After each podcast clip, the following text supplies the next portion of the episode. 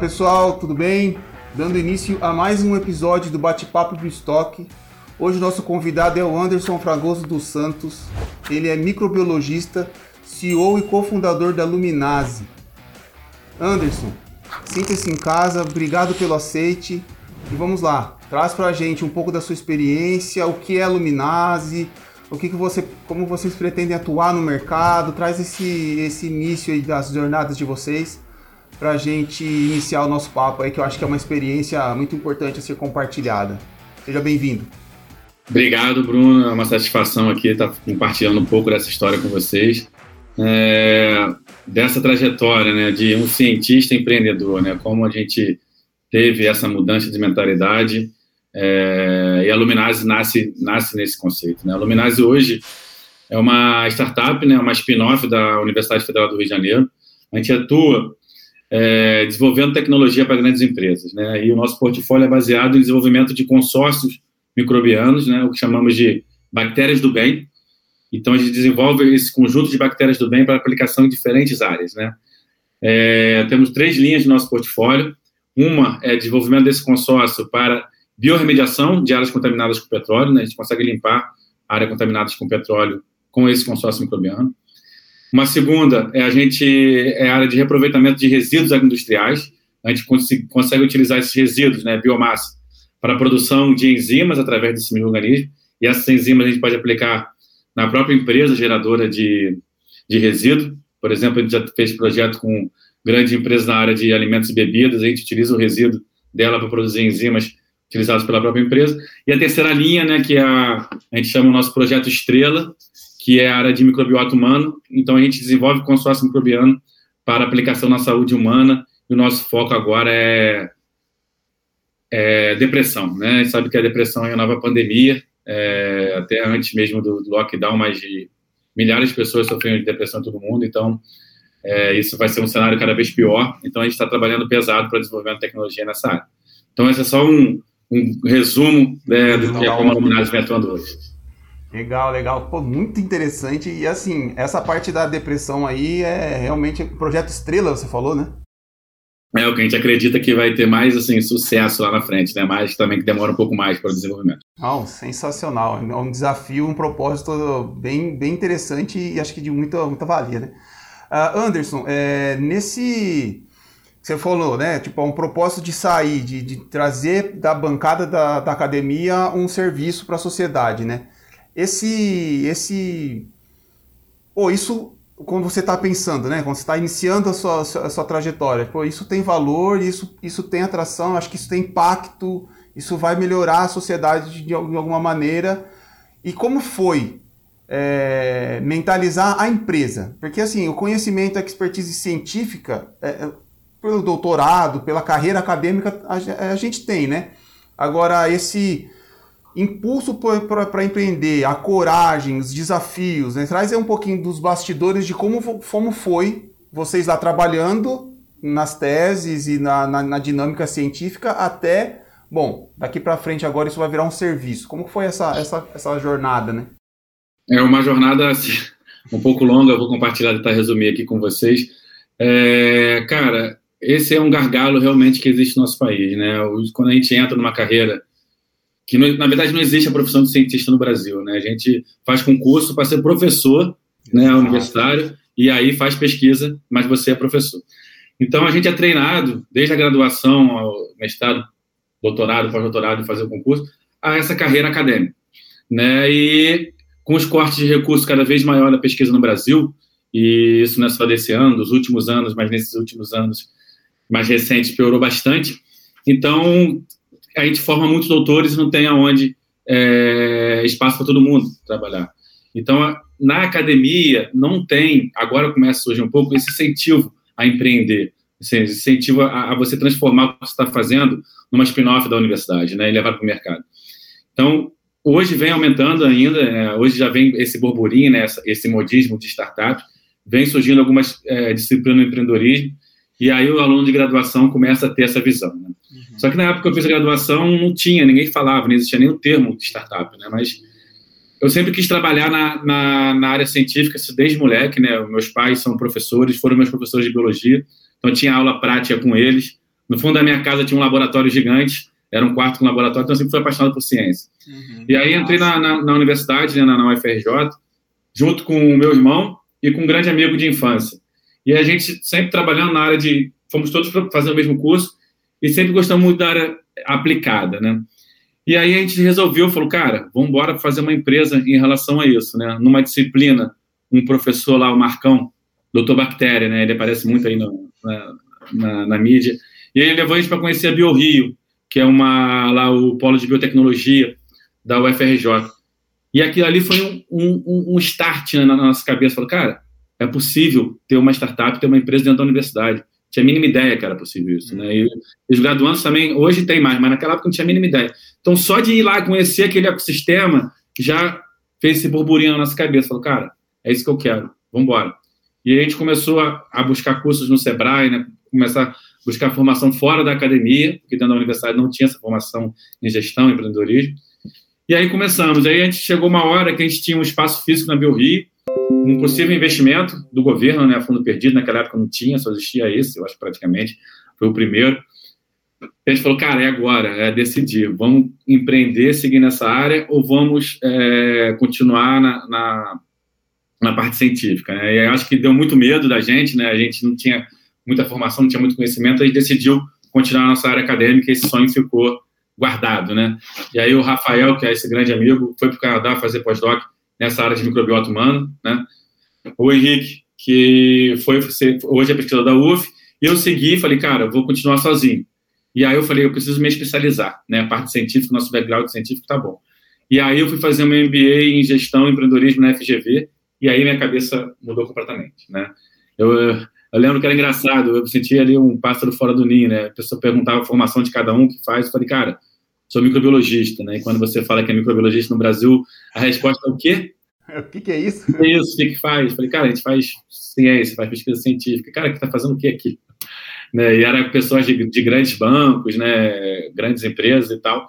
E aí, mais esse network, conviver com essa galera de mercado e ter essa formação, fez eu ter essa mentalidade. Então, eu fiquei muito tempo, né? E aí eu comecei a empreender, a, a, a transformar em modelo de negócio tudo que a gente fazia no laboratório.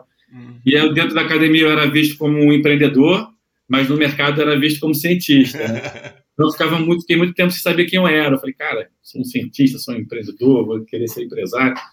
Mas aí foi bacana, que aí hoje eu me posiciono, me posiciono justamente nesse, nesse meio campo, né? Uhum. Fala a língua do cientista e fala a língua do empresário, então a gente consegue levar, né? E aí, com isso, a gente foi tocando.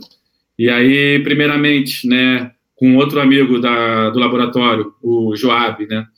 A gente funda a Beer Lab, né, uma empresa de prestação de serviço para microcervejaria, análise de mais todas as análises que possa imaginar de cerveja, desde análise microbiológica, teste teor alcoólico, turbidez, tudo que, que, o cervejeiro precisa. E era um boom de cerveja, de microcervejaria que estava acontecendo no Brasil hum. e no Rio de Janeiro, e, e, acho que uma empresa só no Brasil faz esse tipo de análise. Fala, cara, a gente tem o um know-how, vamos estudar, vamos comprar os equipamentos, compramos equipamentos com o próprio bolso que faltava, e começamos a empreender.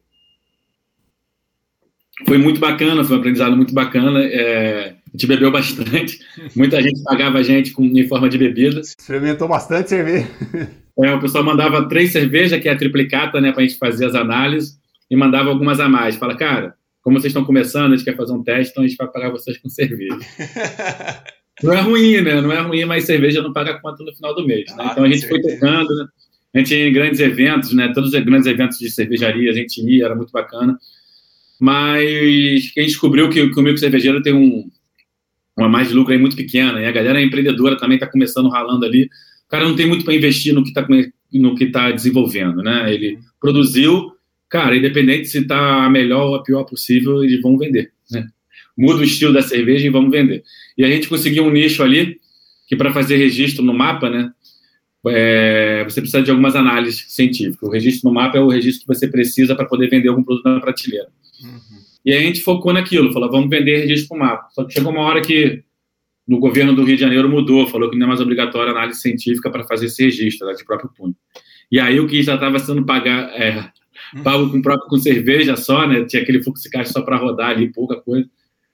É, foi assim um um, soco ali que a gente decidiu parar e seguir outros rumos. Né? Mas foi muito bacana. Então, esse foi o primeiro casa aí, né, de, de fracasso, mas que a gente aprendeu muito. Não, foi uma puta escola. E, e, o que, que o que, que é, é, acabou sendo mais desafiador, assim? Tipo, você trouxe que os seus sócios ou os, os, as pessoas que entraram nessa, nessa aventura contigo de começo, uma, uma forma muito simples, né? Assim, muito tranquila, parece a conversa entre os, as, os mentores, né?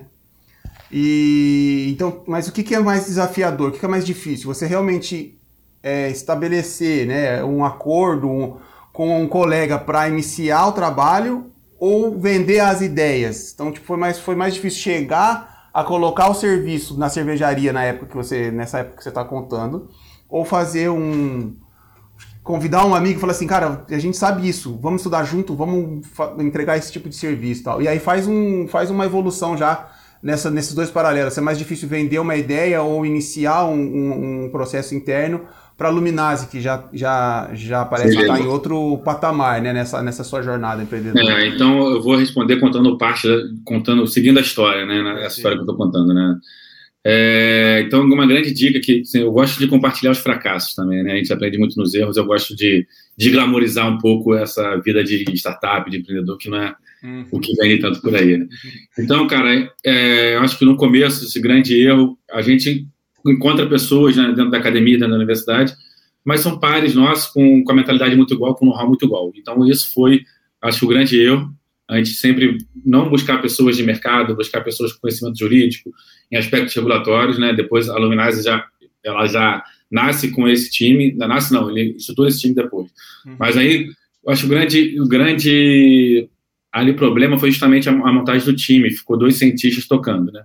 Mas aí, como é, é, o nosso aprendizado também seguindo a história, né? A gente fez um, participou como Beer Lab, né mesmo, um hackathon da, da Bembev, que foi no mundo todo, né? E a gente ganhou como melhor projeto.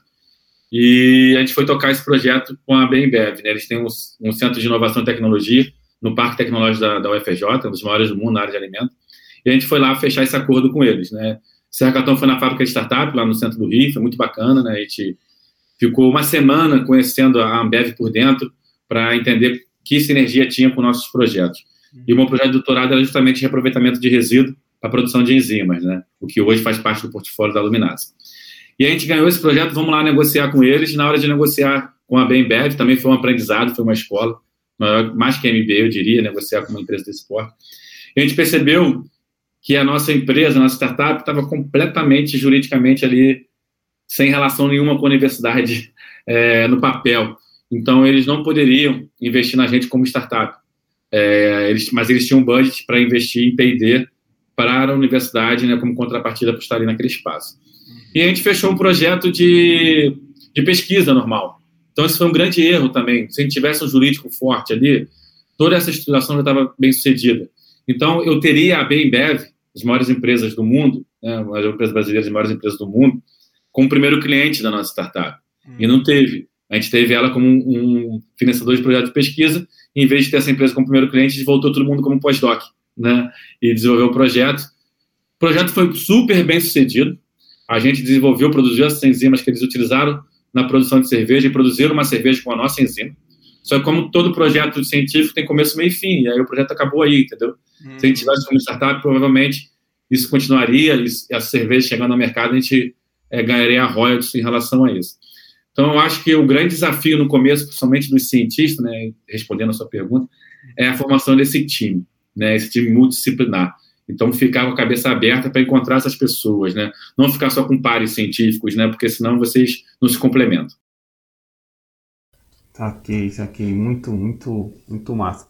É, agora, eu vou chegar num, num, momento aí da entrevista que a gente vai falar de uma situação mais macro, né? Mas antes da gente ampliar a, a biotecnologia, os serviços como um todo, é, fala da, da Luminase em si, né? Porque assim, a, a proposta é muito massa. Né? A, a proposta é, principalmente, eu tive muita, embora eu seja biólogo, entendo mais ou menos o que você disse das três vertentes. Essa da depressão eu acho que é sensacional, mas é, não, não sei se ela já já está já tá enquadrada como um serviço, ainda está em desenvolvimento, mas a, colocando a Luminase agora como destaque aí na, na, nossa, na nossa conversa, é, fala um pouco assim, tipo, da onde, quem são os clientes, como vocês fazem é, a captação desses clientes, que, qual é a estrutura da Luminase, até para até aproximar do público, ah, que ela, ela, ela foi fundada em 2018. 2018. Não é uma, não é uma empresa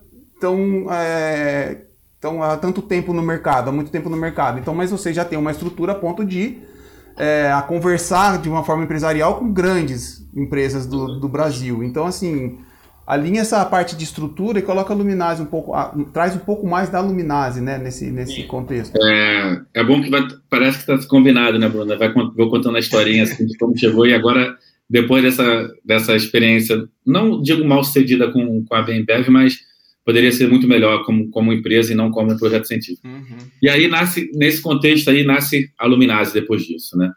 Aqueles dois meus amigos que decidiram empreender lá no começo, Rafael, que foi para o Canadá, ele foi trabalhar nessa área é, com a referência mundial em microbiota humana. E foi head de P&D durante uma startup nessa, nessa área durante alguns anos.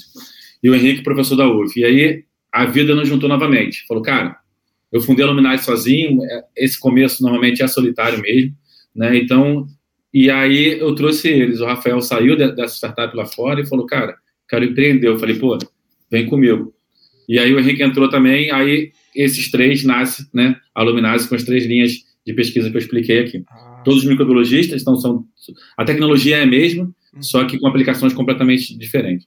E aí a relação de, de da Luminase, né, com as grandes empresas, o modelo de negócio da Luminase é desenvolver tecnologia para essas grandes empresas.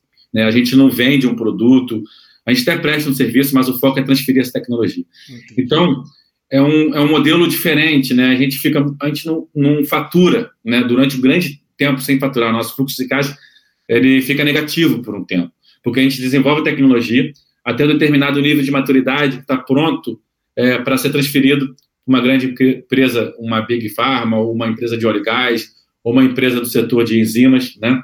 Então são grandes empresas. Então, em vez dessas empresas se tornarem nossos concorrentes, eles se tornam nossos clientes e a gente co-desenvolve com eles. Né? Uhum. eles podem financiar esse, essa etapa final né? e ter uma participação maior, por exemplo, na patente lá na frente.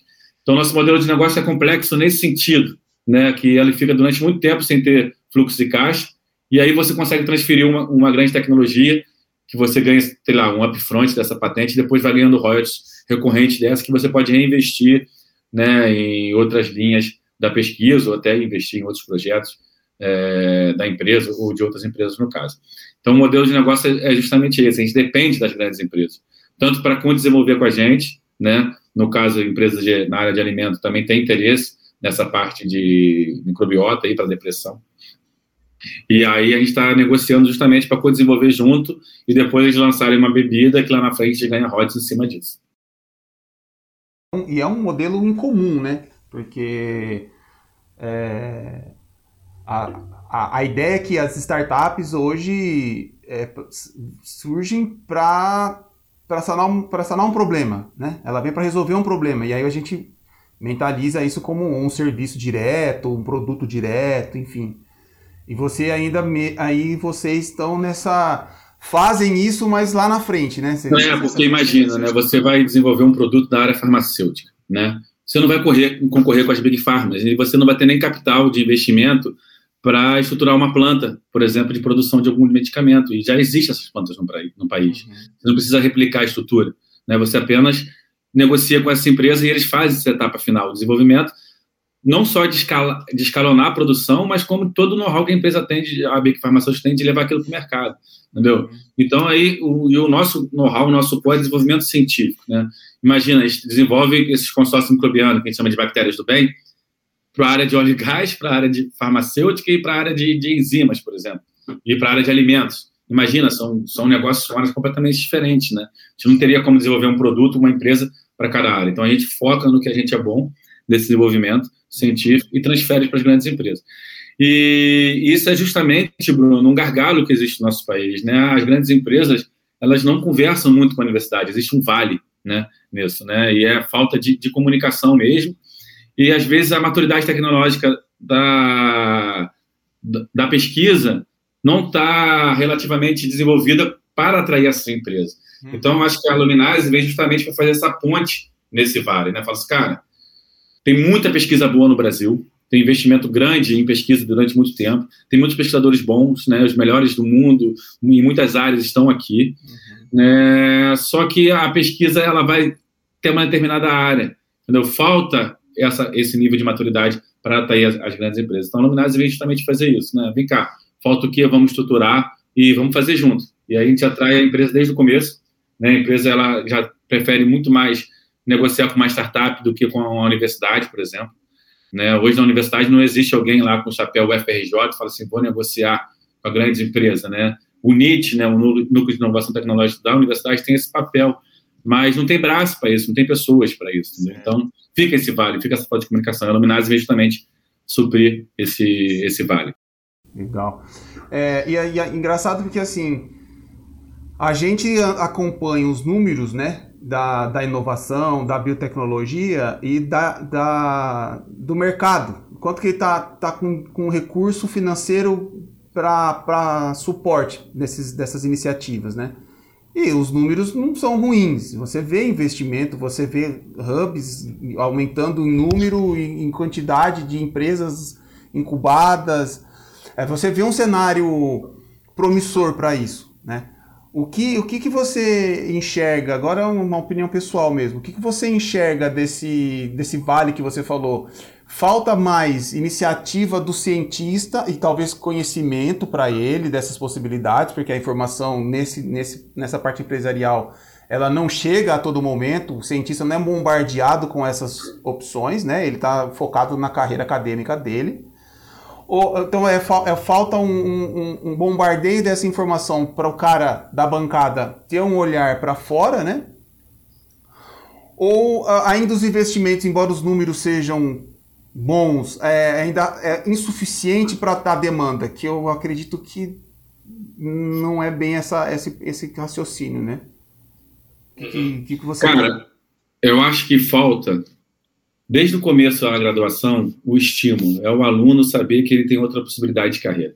É, hoje surgem algumas disciplinas de empreendedorismo, na época eu fiz graduação, não havia nem falar, né? Nem na minha época também não tinha isso, não. É, e saiu, tem um estudo da, do Sebrae com a Endeavor, não é muito recente, né? Mas ele fala do empreendedorismo na universidade.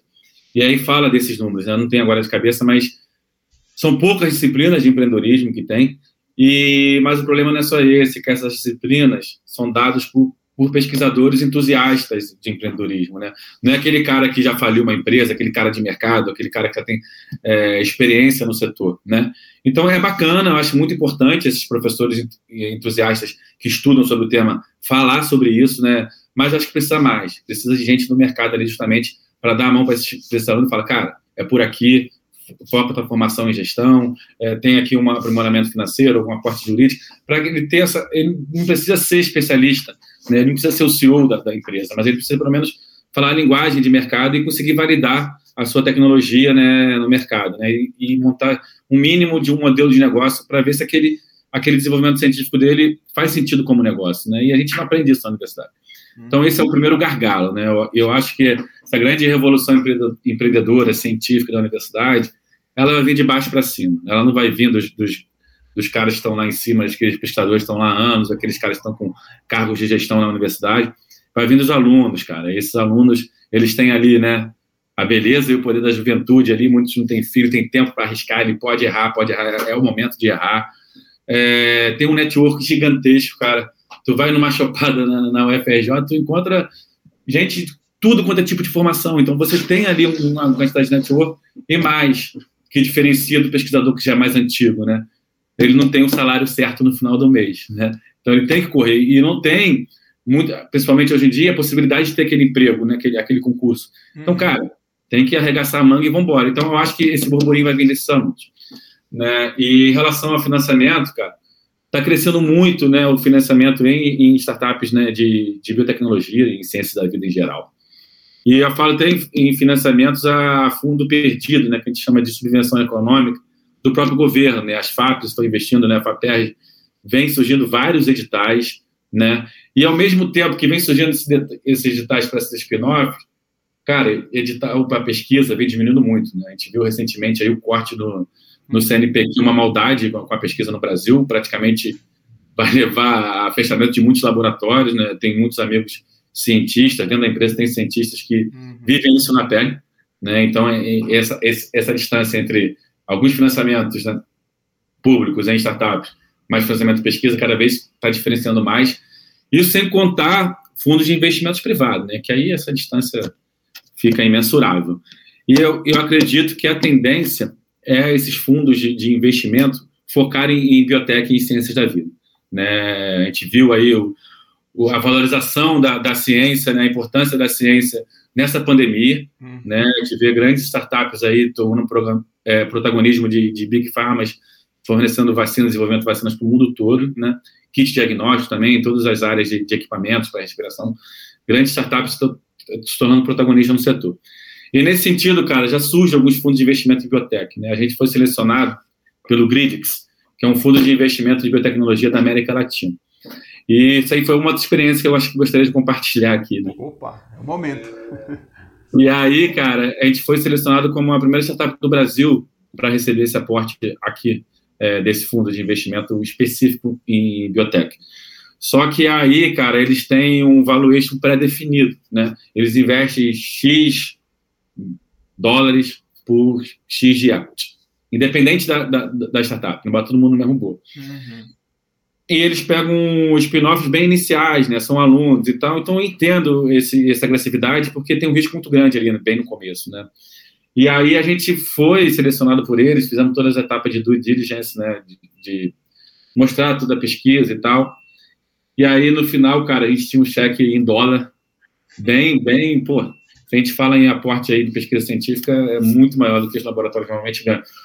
E era muito, muito, assim, instigante. Só que aí, internamente, a gente via que esse equity que eles teriam da empresa, né, porcentagem da empresa, era um pouco agressiva. E a gente sabe que em pesquisa científica, né, a gente precisa de algumas rodadas de investimentos, a gente vai precisar de outras rodadas. Então, a gente ia comprometer o nosso quadro ali societário. E eu acho que foi a lição mais difícil da minha vida, né? Porque a gente sabe que empreender não é fácil, né? empreendimento de base científica ainda acho que é um pouco mais complexo no Brasil. Então, a gente recusar um, um investimento desse foi uma decisão muito difícil, sabe? Uhum. Mas a gente, tipo, acho que um pouco de maturidade, né? A gente falou, cara, é melhor a gente continuar aqui ralando aqui um pouco mais do que a gente, esse investimento pode ser sensacional, né? Vai te dar uma estabilidade aí para a gente durante alguns anos, mas não vai resolver a nossa vida. Então, a gente decidiu não receber esse investimento, né? Então acho que uma decisão mais difícil, mas tomara que no futuro me mostre que foi a decisão certa. Não, com certeza, com certeza. É, você, você entrou num, num, ponto, acho que curioso da, da conversa, que é o seguinte: é, ok, de um, um cientista vira empreendedor e agora você descreveu que o maior desafio foi tomar uma decisão que não tem nada a ver com ciência. tem a ver com a vida da empresa, né? Tipo, uma decisão empresarial. Tipo, você pensou a longo prazo, ponderaram todos os prós e os contras, e a decisão não teve nem nenhuma base científica. Ela foi baseada em sucesso do negócio, perspectiva do negócio. Então, é, dois pontos. Um, é trazer um pouco para agora da experiência, da sua experiência, no quão, quanto que muda a atividade né, pessoal ou profissional de um cara que sai da ciência da bancada e vai para empreender. Então, a, a, na, no fazer mesmo, né, na prática profissional, o que, que mudou drasticamente na sua vida? E o segundo ponto é essa decisão que foi assim, você descreveu como sendo a mais difícil, ela você realmente pensou pela Luminase na empresa a longo prazo, né? E viu, tipo, não adianta nada eu ficar com recurso, sei lá, Tô chutando, tá cinco anos e depois ficar fadado a ou fechar ou a ficar na mesma situação que eu tenho hoje daqui cinco anos, que o mercado vai ser totalmente diferente, outras oportunidades terão. Então, o que, que você espera?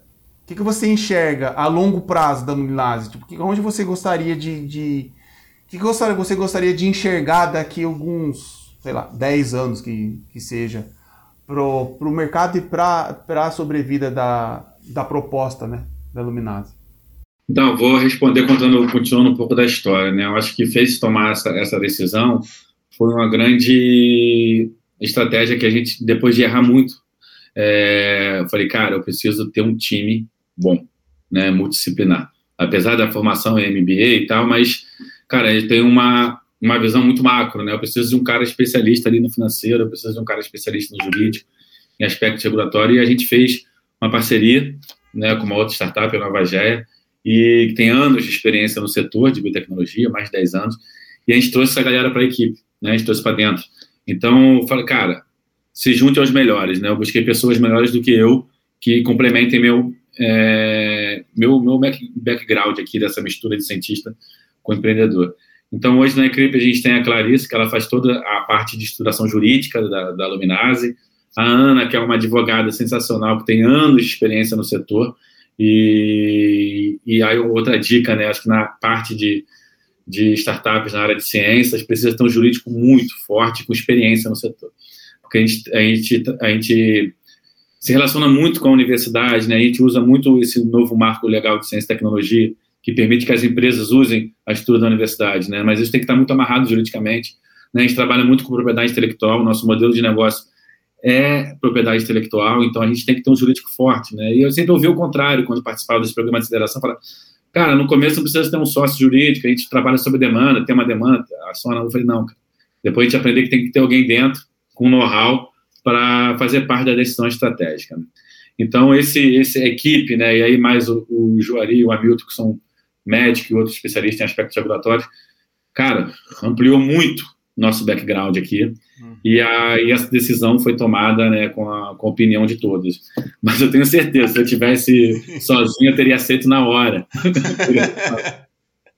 Mais que era em dólar, Bruno. Então, cada semana na pandemia que passava, o dólar desvalorizava, o real se valorizava em relação ao dólar. Eu falei, cara, investimento é cada vez maior. E aí foi isso. E, cara, e, aí a última pergunta, como eu vislumbro a Luminase, né? A gente está justamente agora fechando o nosso deck de investimento, né? Até o final desse mês, a gente fecha esse deck para ir justamente para bater perna na rua, acho que é a parte que eu acho muito bacana, né? Para correr atrás de, de, de investimento. E aí minha rotina muda completamente, né, cara? Hoje eu não vou mais para bancada, né? Eu fico ali como grande gestor e no começo, principalmente, tu faz um pouco de tudo, né? Tu veste o chapéu do, do cara que está pipetando na bancada, então no começo continua muito isso, né, nos projetos. Ao cara que está escrevendo o projeto para buscar financiamento, ao cara que está participando desse programa de aceleração, que está indo conversar com hospitais, está indo conversar com grandes empresas, né? Então, a gente faz de tudo, faz de tudo. E agora a gente começa a tirar alguns chapéus e botar só aquele que você se sente melhor, que você é melhor, né? Então, tô tá nessa etapa. Entendi, entendi. Show de bola. E, e vocês vão fazer é, vocês vão fazer uma prospecção nessas três principais vertentes de uma vez. Isso, vão... exatamente. Né? O, o, sim, como a gente faz o valuation né, nessa, nessa área, né, nesse setor? Como a gente é um, uma empresa de transferência de tecnologia, né, desenvolvimento tecnológico, a gente faz o, o, a valoração das três, dos três portfólios, né? E aí eu pego, eu pego uma grande empresa do setor de enzimas, quanto que ela representa no mercado, quanto aquela enzima lá, aquela tecnologia que eu estou desenvolvendo para ela representa daquele montante, e qual é a porcentagem daquela porcentagem, daquela porcentagem que eu ganharia de royalties, uhum. né? E traço, trago isso, né? Faço aquela técnica de fluxo de caixa descontado e trago isso para valor presente e eu tenho ali uma valoração daquela tecnologia. Então a gente faz isso para os três diferentes portfólios dos três diferentes setores. Uhum. Né? E aí a gente tem o valuation das três tecnologias e somado a isso tem todos os intangíveis da empresa, tanto pessoal como de propriedade intelectual, e a gente faz o grande valuation. E aí, finalizando isso, a gente vai para a rua captar investimento, e pode ser desde investimento né, é, para um da, das linhas, ou o cara que é, é uma empresa só desse setor, quer investir, quer desenvolver nessa área. Então, tem possibilidades amplas aí de investir em um projeto, investir na, na Luminase como empresa e e aí a gente vai aprender na fazenda, né, na rua, que eu acho que é mais bacana. Sim, e agora então vocês vão, agora que vocês vão entrar no mercado mesmo. Sim, a gente vai entrar no capital investimento, mas felizmente, né, a, a gente recusou esse, esse, fundo de investimento aí, especialista em biotecnologia, né, um montante muito atrativo, justamente porque surgiram editais de fomento é, a fundo perdido, então a Luminase foi contemplada como um deles, entendeu? e aí consegue dar esse oxigênio para a gente durante um tempo, né? Uhum. Então a gente tanto se manter, né, a equipe, como continuar desenvolvendo da pesquisa. Então eu acho, sim, defendendo agora muito importante esses fundos de investimentos públicos, né, a fundo perdido para quem está começando, Porque o investidor não vai investir naquela startup de biotech, que é um setor novo, cara, que o risco é muito grande, entendeu? E é, é grande de dar errado, né? Também dando certa possibilidade de, de revolucionar o mercado é grande. Uhum. Então a gente precisa de investimento de governo nessa fase inicial. Então a Luminais, felizmente, conseguiu captar bastante nesse sentido, entendeu? Então a gente consegue manter. E aí, com, com um desses editais que a gente ganhou, a gente traz aquele meu amigo Rafael, que estava lá no Canadá, que traz para o Brasil de volta, entendeu? Uhum. Então a Luminais está conseguindo fazer o fluxo contrário que está acontecendo no país, que é essa fuga de cérebro, né? E isso foi, foi, a gente achou isso sensacional, até foi o esse Rafael dando uma entrevista agora, semana passada para a Globo News, falando dessa tecnologia de, de depressão, mas falando justamente desse caminho contrário que ele está fazendo. Enquanto os pesquisadores estão saindo do Brasil, os melhores estão saindo, a gente está trazendo ele de volta. Tomara que seja a escolha certa para ele, né? Mas, Com certeza. É, e, e, realmente a gente vai ter que lidar ainda por muito tempo com essa, com o pessoal indo aplicar o conhecimento fora, né? Porque não, principalmente com esses cortes que você citou e que enfim vai, vai vão, a longo prazo vai gerar um impacto, né? Aliás, o impacto vai ser maior daqui a alguns anos do que de forma mais imediata, né? De vai forma imediata, imediata é um impacto né, na vida do, do, cientista, né? Que perdeu os seus projetos e enfim e vai ter que recomeçar de alguma forma. E o mercado não está preparado para absorver esse pessoal, se não for numa iniciativa, né? Tipo num, num, num centro de inovação. É, e aí é mais a longo prazo é um impacto de conhecimento mesmo, de, de, de entrega que a, que a, universidade dá, que a ciência dá, porque a gente vai parar de produzir, né? É, infelizmente é, o Brasil indo na contramão de novo, né? Porque a, a pandemia escancarou a importância da ciência, né? Tu vê que a ciência não, não, não é gasto, né? É investimento. Você retorna aquilo para a sociedade no futuro, né?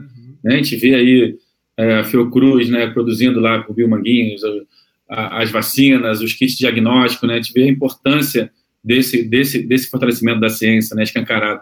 E ao mesmo tempo que as maiores potências do mundo aumentaram o investimento de ciência, né? A gente foi na contramão novamente e importou mais, entendeu? Então isso futuro, na, na, maior das contra, porque assim, na maior das contramãos no momento maior que, de todos. na maior de todos da história é. da ciência, né? E o maior corte da história e ao mesmo tempo que era que no momento que a ciência era mais valorizada no mundo, entendeu? Então, isso aí é, é muito contraditório, né? E, a gente vai ver esse resultado aí a médio e longo prazo, Sim. infelizmente. Isso vai, isso vai deixar vai deixar marca. A gente vai lembrar disso por muito tempo, com certeza. Anderson, vamos fazer o seguinte, antes da gente finalizar, é, traz um pouco uh, agora de, um, de um aspecto pessoal mesmo, do, do, do, do que essa trajetória fez com que o Anderson fosse um cara mais proativo, é, mais sonhador. É, trouxe a, o MBA trouxe uma formação e uma, uma um, um olhar mais empresarial e sênior para a coisa, né? Eu acho que você foi atrás de informação, você, você se aventurou até um certo ponto, mas depois você buscou conhecimento, você continuou estudando, né? Mas como o Anderson, né, como, como indivíduo, né, toda essa jornada, o que isso te acrescentou? É, cara, justamente essa é a MBA que eu fiz foi essa mudança de mentalidade, mas o que levou a ela foi essa vontade de levar para a sociedade que era feito dentro das universidades, né?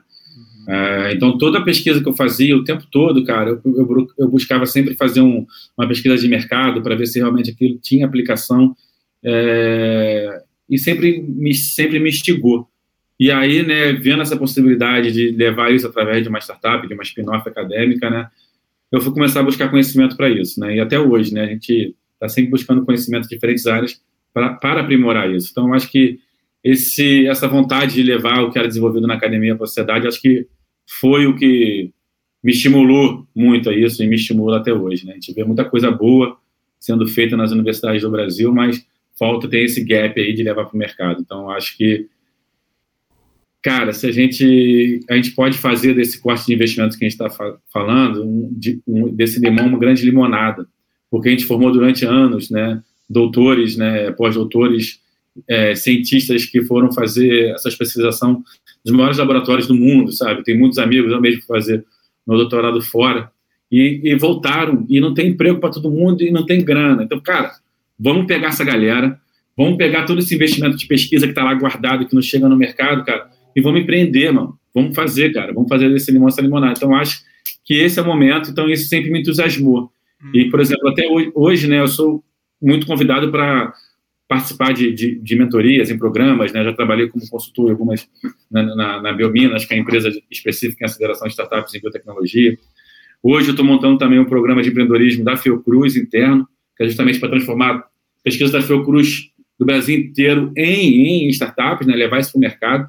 Legal. Então, cara, o campo está fértil aí, entendeu? Tem muita gente boa uhum. precisando de trabalho, né? E tem, tem muita pesquisa é, boa também. Então, acho que a gente pode aproveitar esse momento e, e fazer desse limão uma limonada e focar né, no empreendedorismo como uma válvula de escape desse momento trágico que a ciência brasileira vai viver nesse médio e longo prazo. E a gente é bom nisso também. É, a gente é bom nisso. A gente é, é bom nisso também.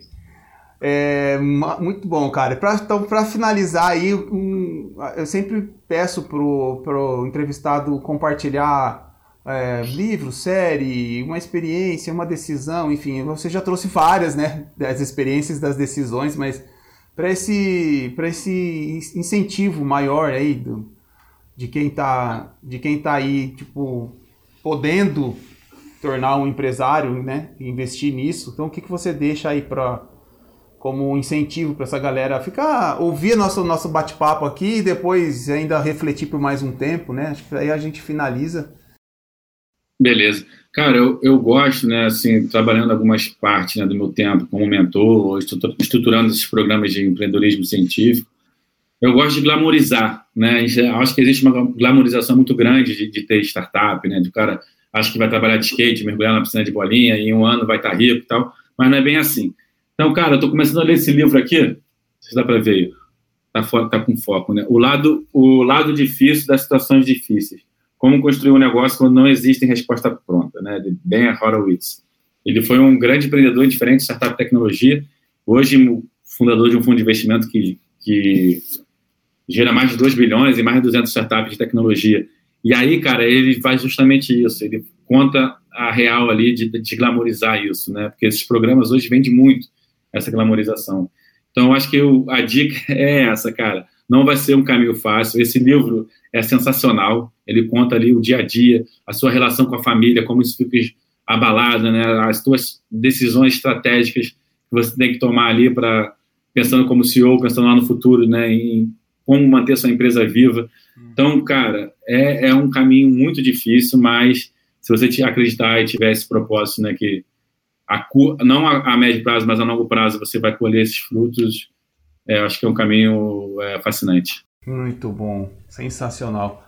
É, Anderson, mais uma vez, cara, obrigado pelo seu tempo. É, eu, assim, são, eu falo assim, eu, eu sempre me surpreendo com cada bate-papo que eu faço, porque a gente vai entendendo a realidade e as oportunidades, né, que, que, que existem, que fica muito longe do nosso dia a dia, né, muito, é isso que você está compartilhando, o propósito da Luminase, tipo, é, é é muito distante da realidade, tipo, né? Que a gente sabe que pode existir. Tipo, não, isso tem que ser compartilhado, os desafios, enfim. Eu acho que o que você trouxe aqui é, é muito, assim, contribuiu muito, né?